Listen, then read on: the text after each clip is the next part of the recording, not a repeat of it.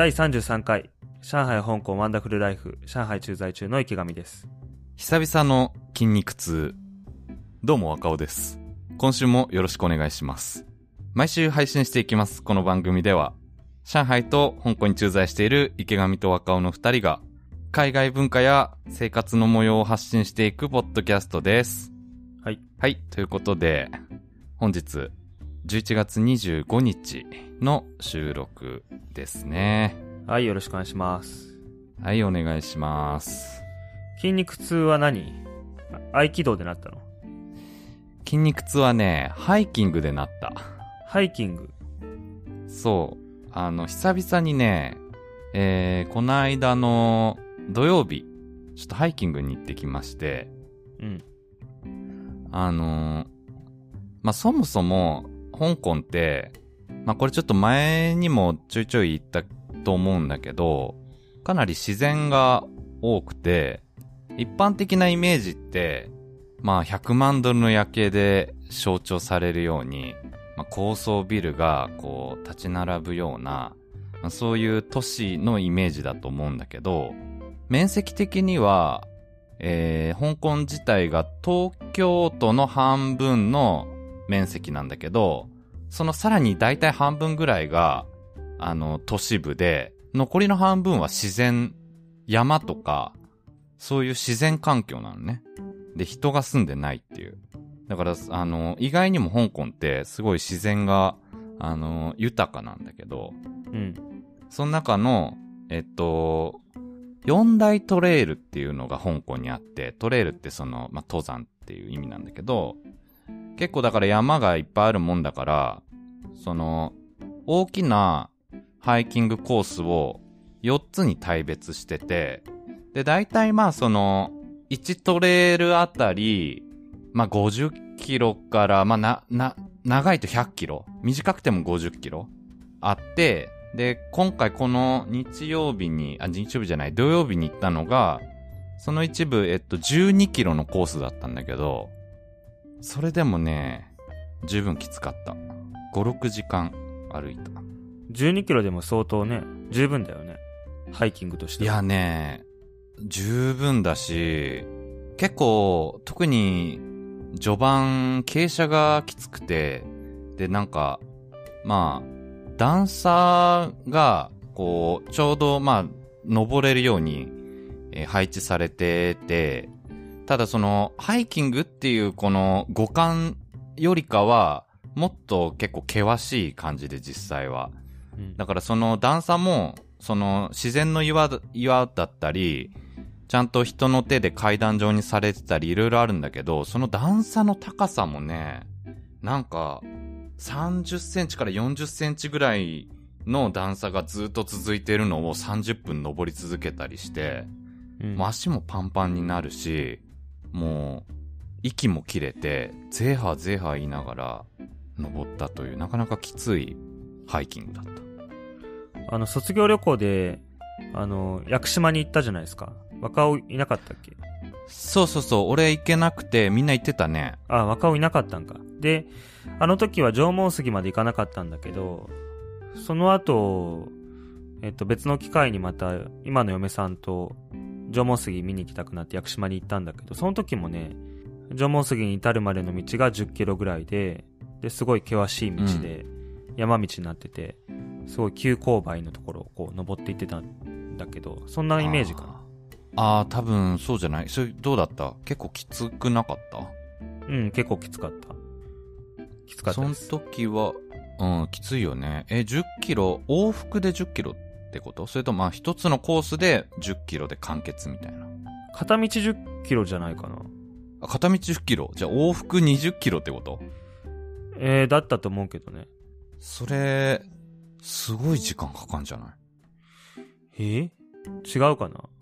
いやでも5キロってことないと思うよ。どんうん。どんぐらい時間かかったかな？半日ぐらいああ、半日ぐらい。朝出て夕方帰ってくるみたいな？かなもうよく覚えてない。もううん10年ぐらい前だから。うーん。そうなんだね。まあ、ぶっ続けで、8時、7、8時間って感じかな、じゃあ。うん。はい。楽しかった？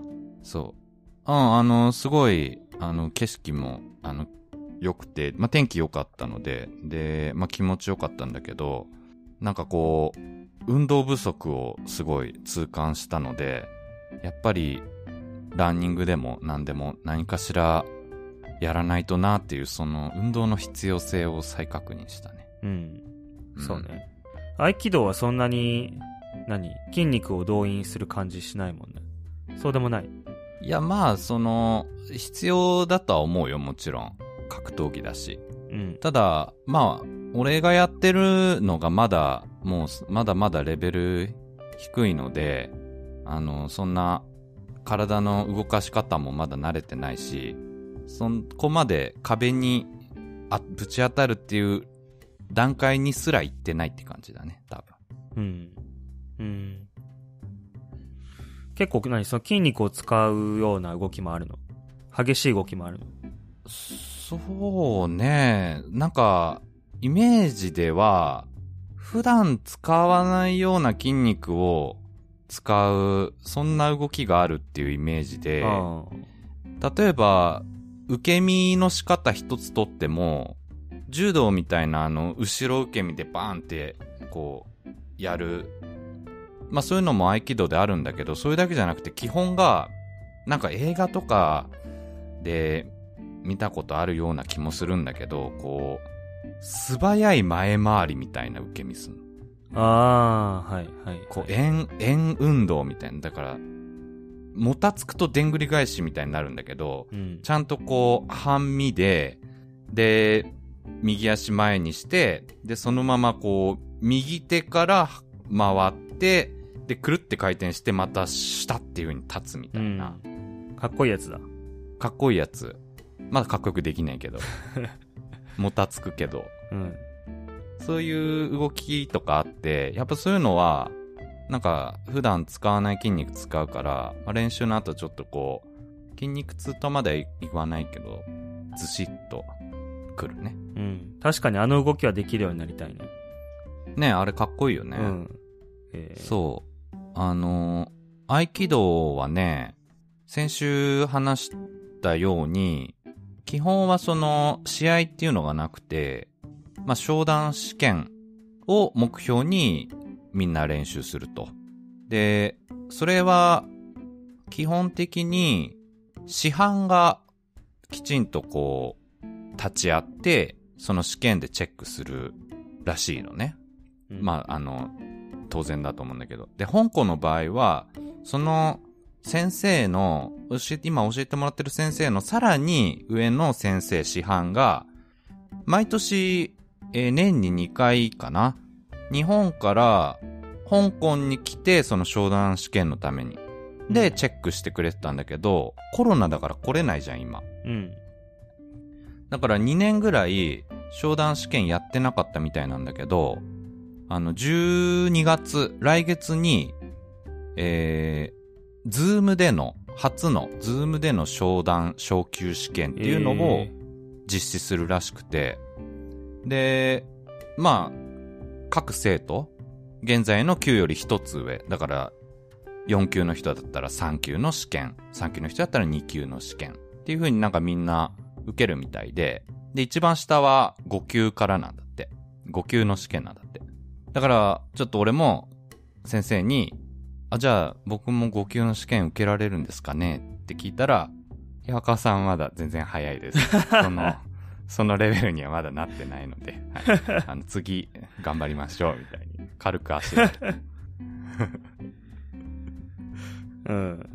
まあ、そんないきなりね。だってまだ数回しかやってないでしょ。数回しかやってないんだけどね。うんでもなんかさ、手っ取り早く やりたいじゃん。え自分でなんとなくわかるでしょ？その、まだ呼吸には早いか早くないかって。いやいや、もちろんわかるんだけど、いや、例えば、12月にもし受けられるんなら、今週1回のペースを週に2回とか、3回とかに増やして頑張るってこともできるし、うん。なんか、そう、あの、直近の目標になっていいかなと思ったんだけど、うん。まあ、あの、そもそもなんか、5級を取るのも、なんつったかな。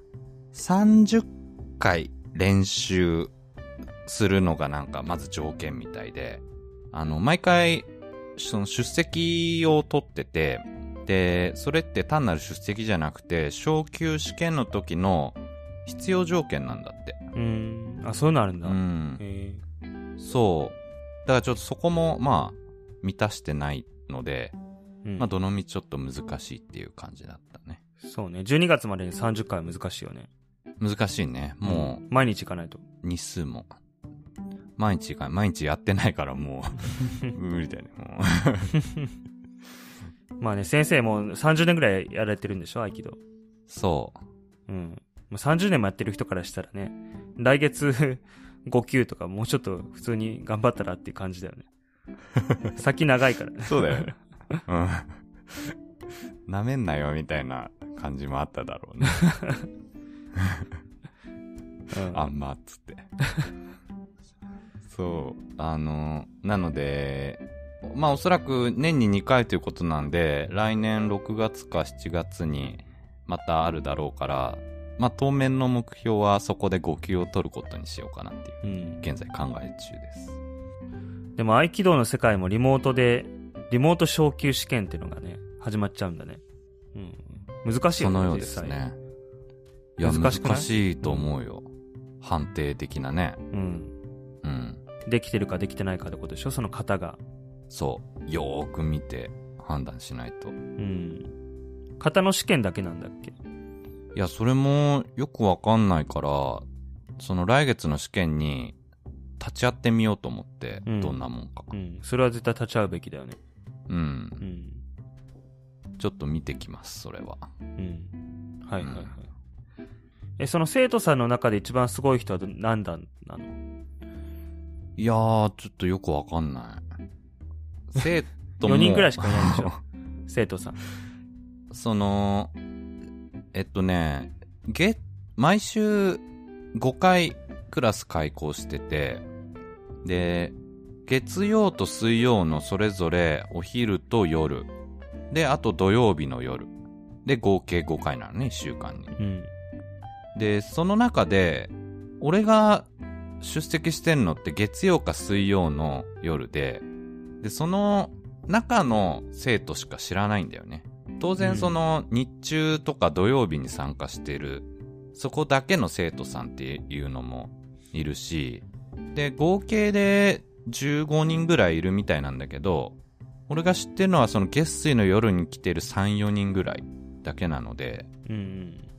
他の人がどんなレベルなのかってのはわかんないんだけど、えっと、聞いたのは、その15人のうち日本人は3、4人で、で、残りは香港人なので、まず香港人が多数派。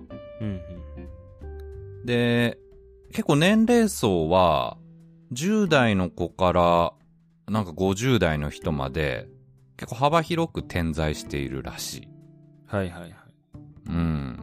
まあ、そのちょっと情報しかないので、まだよくわかんない。うん。うん。はい。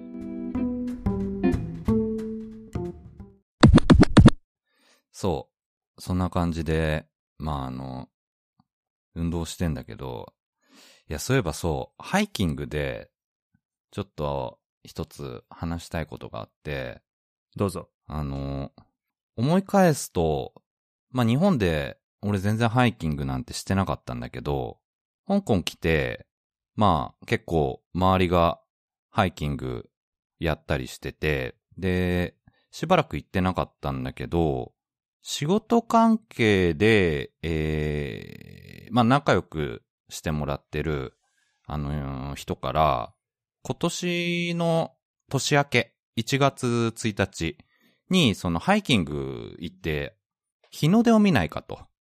で、そのちょっと初日の出とは微妙に違って、1月の2日のなんか予定の関係で日の出、えー、だったので、まあまあまあ、ちょっと初日の出ではないんだけど、あの、年明けに日の出見ないかって誘われて、うん、あ、すごいなんか気持ちよさそうだし、縁起もいいから、あ、いいですね、いいですよっていう風に、あの、参加したのが俺の初めてのハイキングだったのね。あ、それは何？昔の話？そう、年、あの、そう。えっと、だから今年の年明け。あ今年はいはいうん、あの、2ヶ月後の1月じゃなくて、えー、10ヶ月前の1月うん。に初めてハイキングしたの誘ってもらって。はい。で、夜10時に出発してハイキングするってことで、あ、結構、なんていうか、早いスタートだなと。あの、は日の出だから、まあ、んまあ2時とか3時に出発とかなのかなと思ったら、まあ意外と早く夜10時、まあ電車とかの関係もあったのかな。で、まあ途中こう休憩しながら、ハイキング進んでいって、あの、おにぎりとかも事前に買っていって。で、結構ね、まあ、大変だったんだけど、やっぱり、あの、険しい山道とかあってね。大変だったんだけど、まあ、なんとかかんとか、あの、俺も初めてのハイキングながら、まあ、ちょっと、あの、ハイキング用のパーカーとかもちょっと買ったりして、そのために。まあ、なんとかかんとかこう、歩けて、で、日の出の目的地の地点に無事たどり着いて、あのー朝6時か7時ぐらいかな？もう、すごい綺麗な日の出を見ることができて、んちょうどあのー山の合間から、あの、太陽がバーっと日の出でこう昇ってくるような感じで、で、まあ、暗かった空も朝焼けになって、どんどん明るくなって、みたいな感じになって、で、ちょうど海に面してたとこだったから、海もすごいなんか、だんだんキラキラし始めて、まあ、すごいとにかく綺麗な日の出だったのね。うん。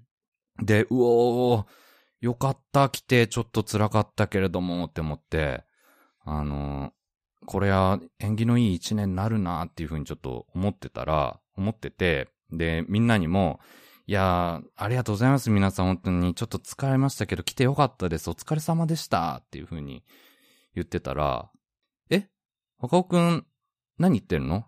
まだここ、中間地点だよ、って言われて。え？いやいや、ここ、ゴールじゃないんすか？もう、日の出の目的達成したじゃないですか。言ったら、いや、若尾くん、いや、まだまだ今日終わらないよ。ここは、香港の、香港島にある、その四大トレイルのうちの一つのここ、香港トレイルで、で、通常香港トレイルはセクション1から8までこう分割されてて、で、セクションごとに行く。例えば、今日はセクションなんいくつを7キロ歩いて、で、翌週、また次のセクションを歩くっていう、まあ、分、普通は小分けにして分割に行くところだけど、今日のコンセプトは、そのセクション1から8をぶっ続き、ぶっ通しで50キロハイキングするっていうのがコンセプトだから、まだここは中間地点、あと8時間頑張ろうねっていう風に言われて、いやいやいやいや、えらいとこ来ちゃったな。これ地獄の50キロハイキングやんってなって、もう夜10時に出発して、その時点で朝7時。朝7時の日の出。うん。そっから8時間って、いやもう昼の3時になるやん。えらいとこ来ちゃったなー みたいな、風に、心を折ら折られたんだけど、まあ、なんとか、ちょっと頑張って、あの、達成しました。それ誘ってくれた人は何？若尾が経験者だと思ってたの？勘違いしてたの？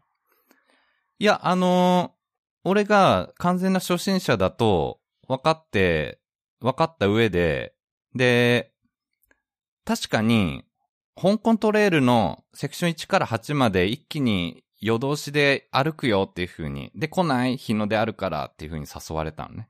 うん。確かにそう誘われたんだけど、もう俺何にもその、香港トレイルっていうのがどんなもんで何キロで、セクション1から8が一体どんなもんなのかっていうのも全然分かってなかったから、うん。夜通しつっても日の出見て解散だろうぐらいにしかちょっと思ってなかったから、ちょっと完全に勘違いして、で臨んでしまったっていう。うん。まあ、日の出見に行こうって言われたら大体まあそんなもんかなと思うよね、普通はね。そう。思うよね。それが初ハイキングで50キロ歩くことになって、結局ね、もう夜10時にそのスタートして、翌昼3時ぐらいまでええや、あの歩いてたから、えー、だ17時間、ぶっ続けで歩いてた。17時間。17時間。ちょっとやばかったね。眠いし、うん。疲れるし、足痛いし。足とかボロボロになるよね。靴がね。いや足、そう、もうボロボロになる。なんか、なんだろうね。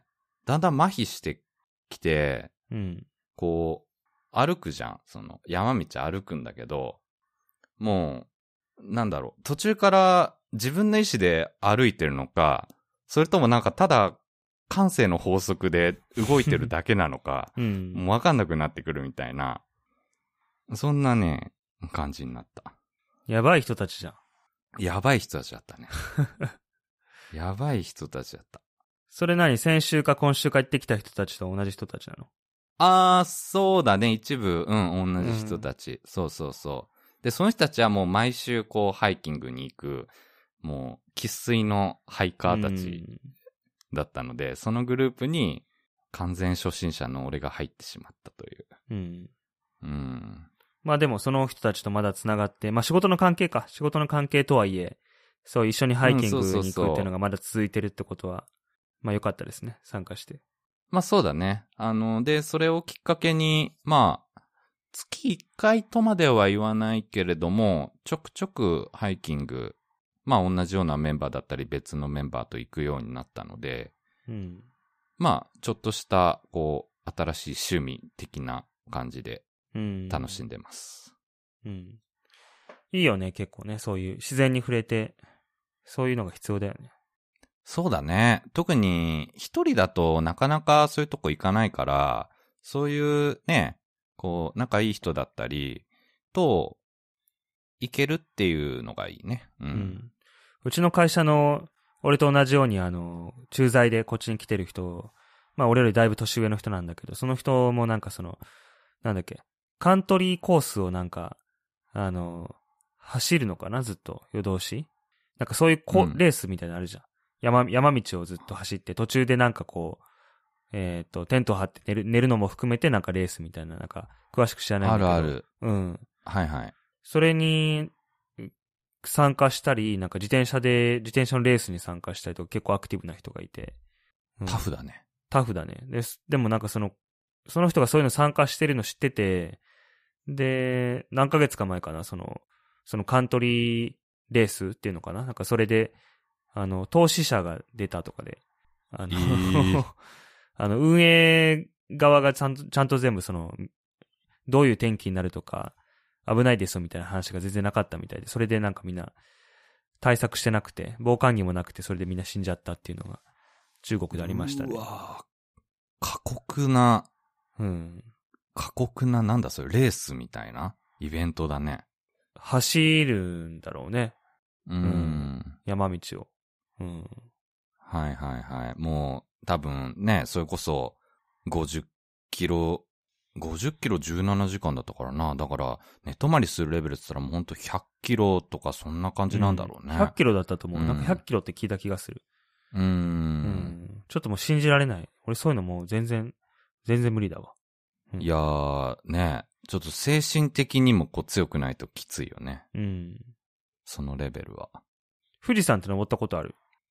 ないね。一回登ってみたいけど。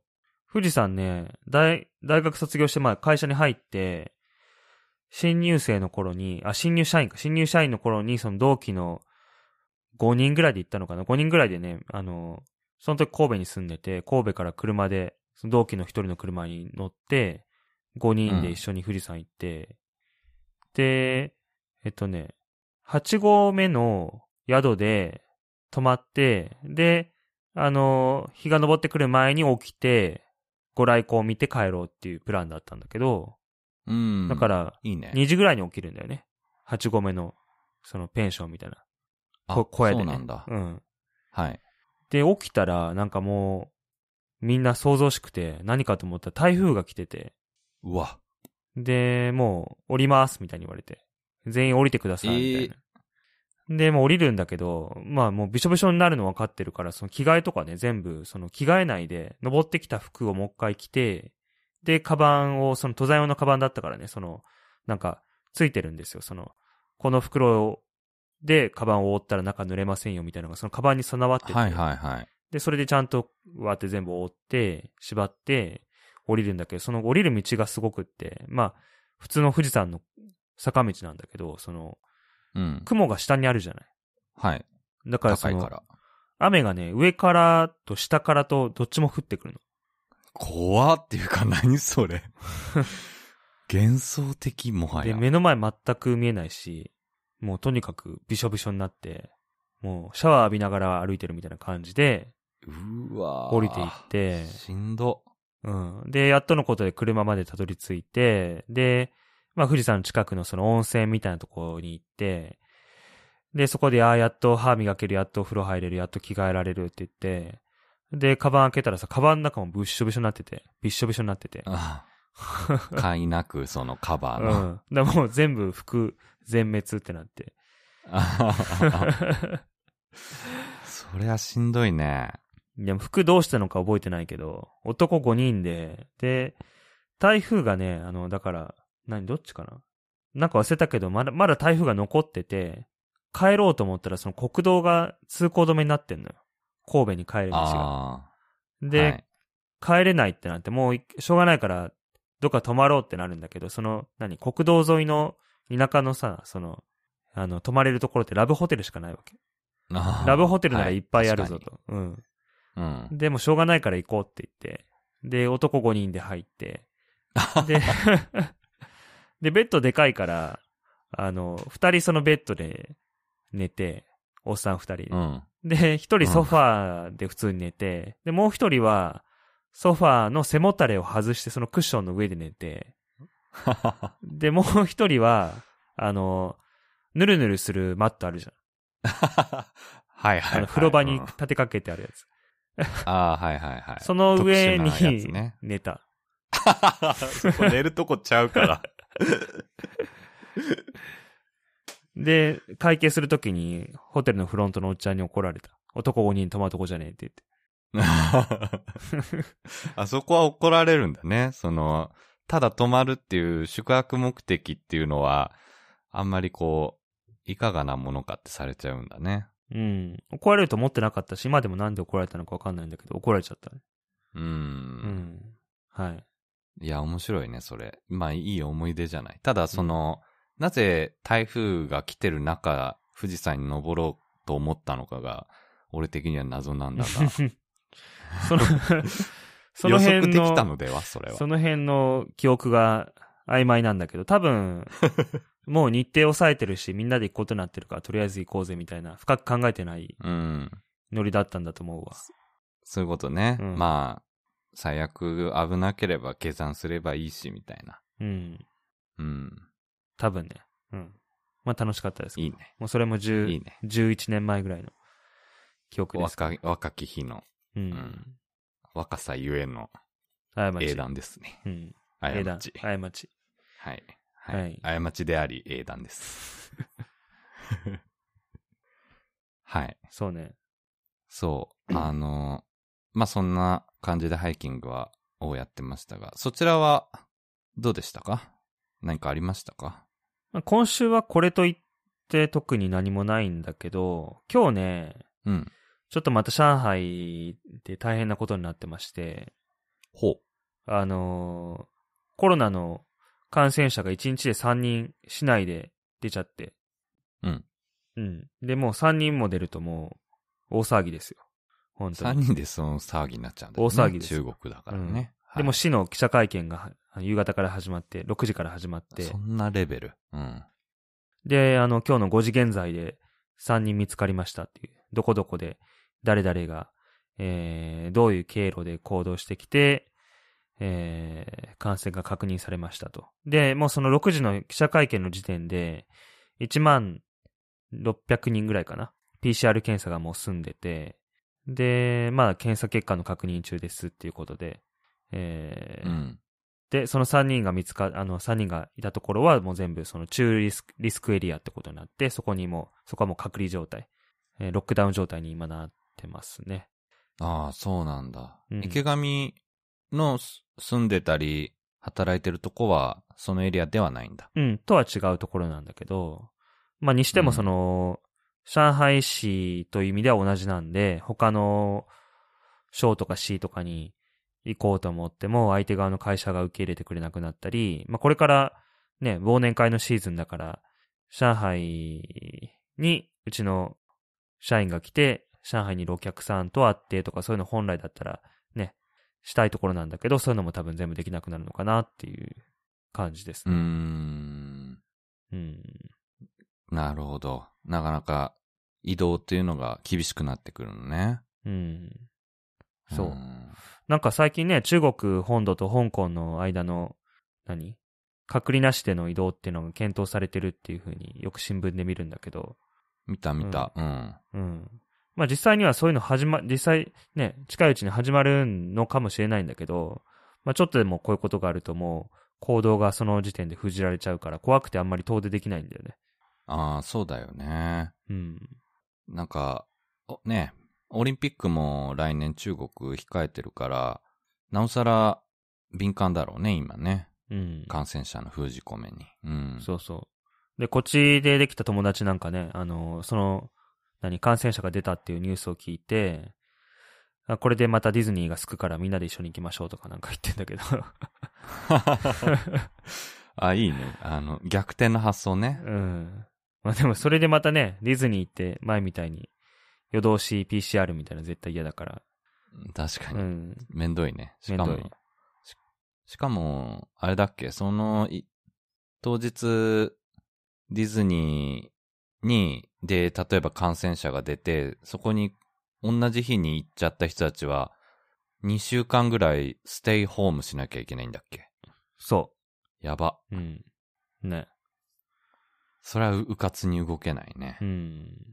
部活に動けないとかね、言ってるうちに駐在期間終わっちゃいそうだけどね。いや、本当だよね。うん。うん。なんかあの、その、何？来年の秋に、あの、党の大会が、大きいその会議があるじゃないですか。はいはい。うん。で、そこで、あの、今の一番偉い人のその3期目がどうなるかっていう、まあ、3期目、えーなると思うんですけど、それまでは、あの、下手なことできないっていうことになると思うんで、はい。うん。だからその各地方政府が、えー気を使ってというか、まあ、厳しめ厳しめにだんだんなっていくと思うんだよね。それが近づくにつれて。オリンピック終わった後も。う。うんん。で、それが終わって、また来年の冬になるでしょ ?1 年後。ちょうど1年後。そしたらまたはい感染、今みたいに出始めると思うから、何かしらのその、ワクチンとか治療薬とか、まあ治療薬今なんか開発されてるって書いてあったけど、そういうのを理由にして緩和するっていうのがない限り多分今と同じ状況になるから、再来年2023年の多分春先とかわかんないけど、それまで続くんじゃないかっていう。いやもう終わらんね、もう。この、この制限終わらん、コロナのこの制限。うん。参ったよ、本当に。そうしてるうちにまた別のね、ウイルスが 出てきそうな気もするし。いや、大いにあるよ。うん。ままあまあ。あ、はいうん。とりあえずね、あの、直近、あの、感染とかね、なんないように、ちょっとじゃあ、身を守っていきましょはい。いや、ほんとね、あの、はい今日とか明日とか、あの、気をつけないと、変なとこに行って、変なとこに行かなくても、なんかその、そういう何？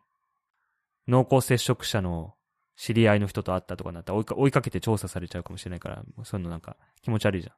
あ、そうだよね。ううんん。行動記録もね、全部、公開というか、もう握られてるから、うんね、ちょっとおとなしくしようかな。おとなしくした方がいいね。うん。はいはいはい。はい。あと、そうですかそうそう、なんかね、世界新三大夜景っていうのがなんかこの間また選出されたらしくって、これなんかそのよくわかんないんだけど、一般社団法人夜景観光コンベンションビューローっていうなんか、日本、日本の組織なのかな？なんか、どういう、どういう立ち位置の人たちが選定してるのかわかんないんだけど、ビューロー、ビビューロー。ューロー？ビューロー。ビューローってビューロクラットみたいなことなのかな？わかんない。官僚？うんなんかそういう団体があって、で、2012年には、その、その団体が選出してたその三大夜景は、モナコと長崎と香港だったの。ああ、香港エントリー。え、うんそれがいつだって、2012年。?2012 年。うん。で、2012年以来それが選出がなかったのかどうかよくわかんないんだけど、うん。今年新たに選ばれたのは、モナコ、長崎、上海。おいおいおい、香港、香港アウト、上海インそう。そうそうそうそあ、そうなんだ。う。うん。ちょっと、なんかよくわかんないんだけどね、その世界的にどういう位置づけにある賞なのかわからない。選定なのかわからないんだけど。うん。あ日本の会社なんだよね。会社というか組織なん日だよね。本の一般社団法人。おーそうなんだ。うん。なんかホームページとか見る限り、一応ちょっと喋るんだったら調べようと思って見たんだけど、なんかよくわかんなくて。なんか世界的な団体っぽい雰囲気で、ウェブサイトは作られてるんだけど、すごい、今、うんすごい失礼なこと言ってるのかもしれないけど、よく、よくわからない。まあまあ、よくわかんないことだね。まあおそらく、何かしら、なんだろうね。どこの省庁だろう。国交省とかかな。まあ、そういう行政組織と、まあ関係がある法人なんだろうね。うん。どうやって選定したのかね。だって、今年、モナコも上海も行けないじゃん。どうやって、そこの夜景がいて、そもそも世界中本当に見てんのかっていう。ね。やっぱ、ズームじゃない？それも。ズーム、合気道と一緒で。ズームでリ見るの？モート。そ これ長崎の人がなんか噛んでるんじゃないの？う。その組織には噛んでそうだよね。やっぱり長長崎がそんなにフィーチャーされる。長崎が、長崎マネーが流出、流入してるんじゃない？まあ、十分あるよね。長崎をこう盛り上げるための。いや、まあどうだろう。ちょっと、そこまでは言い切れないけど、うん。長崎もすごいね。長崎も2回連続入賞ということで。そうみたいね。まあ、まあ何してもその香港じゃなくて上海っていうことで、今年は。申し訳ない。いやー、上海、ね、夜景、いや、申し訳なく思う必要はないんだけど、上海夜景綺麗だからね。で、香港は、確かにね、この数年ぐらい、結構ね、やっぱり空気がこう曇りがちというか、ちょっとガスっぽい感じになっちゃってて、その、うんいわゆる100万ドルの夜景も、あんまりこう鮮明に映らない日がある。まあ日によってよりけりなんだけど、っていう話だったので、うん。そういうのも影響してるかもしれないね。うん。どっちも見たけどね。まあちょっと今の香港がわかんないから。上海は確かに綺麗だね。上海綺麗だよね。うん夜景がね。確かに綺麗ですね。そうなんだね。うん。はい。はい。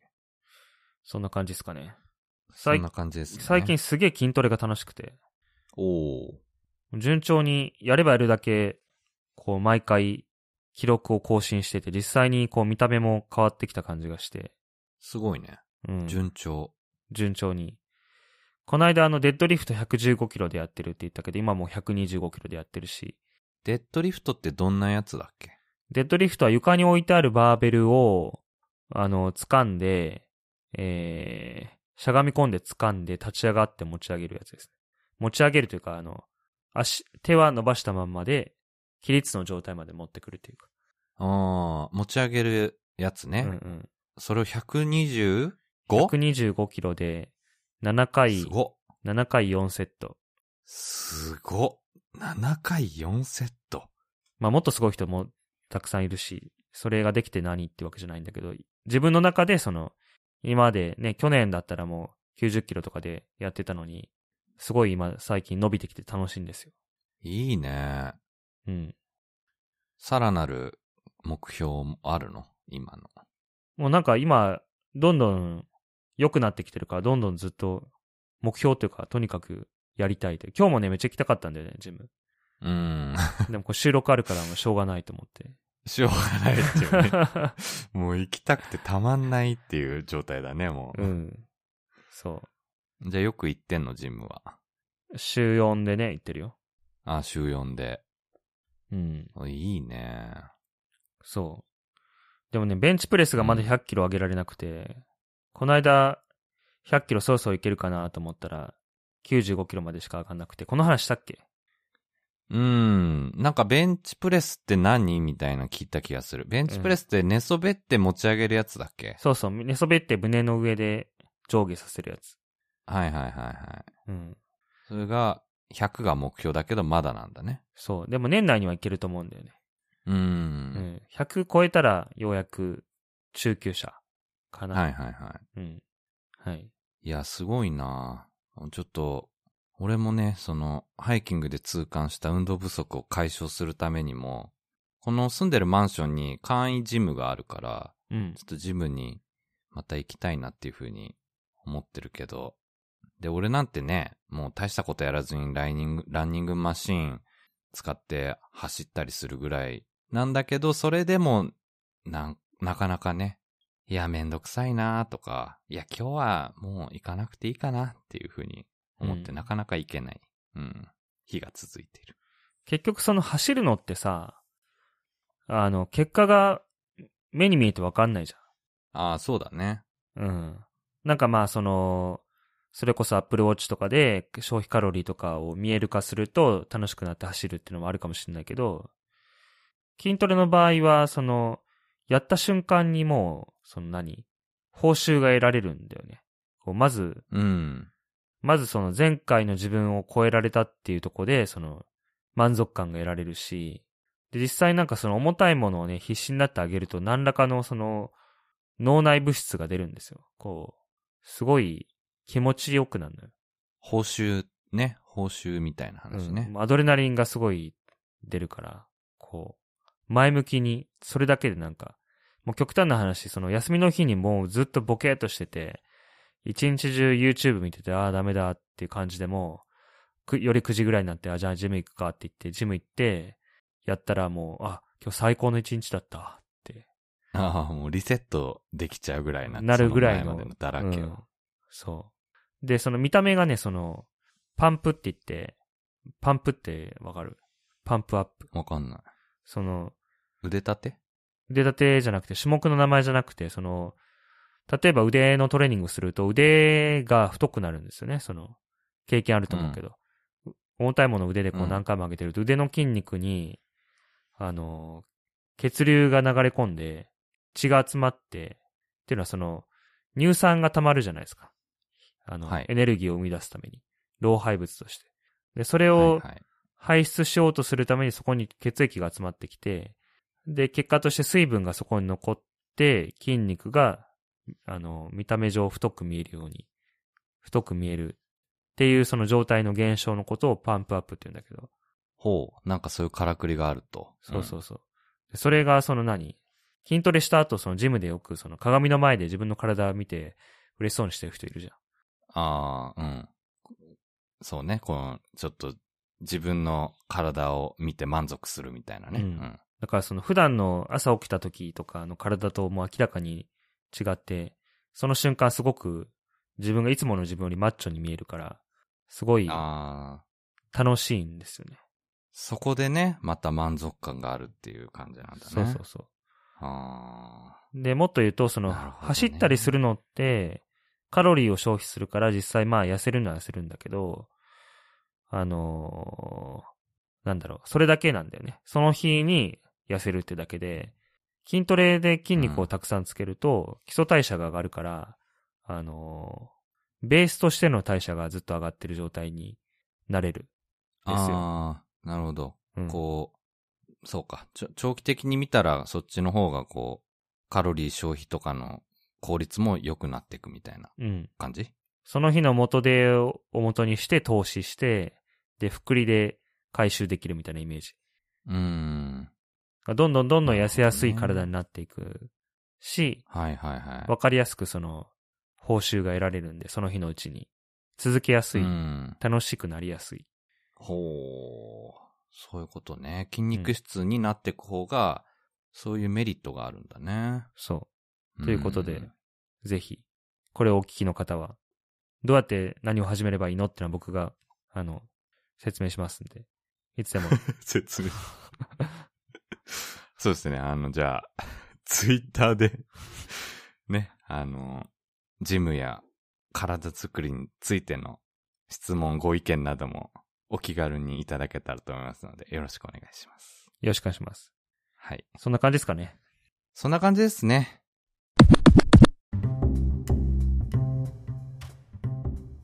はい。今週もありがとうございました。番組概要欄に Twitter アカウント載せてますので、えーお気軽にこうリプライをいただいたり、えーまた、上海、ハッシュタグ、上海香港ワンダフルライフをつけてもらって、えーツイートしていただけますと、私たち喜びますので、どうぞ、えー感想とか普通歌とか、お気軽によろしくお願いします。はい。はい。じゃあ、今週はこんなところで、ということで、上海、香港、ワンダフルライフ、お送りしたのは若尾と、池上でした。どうも、ありがとうございまありがとうございました。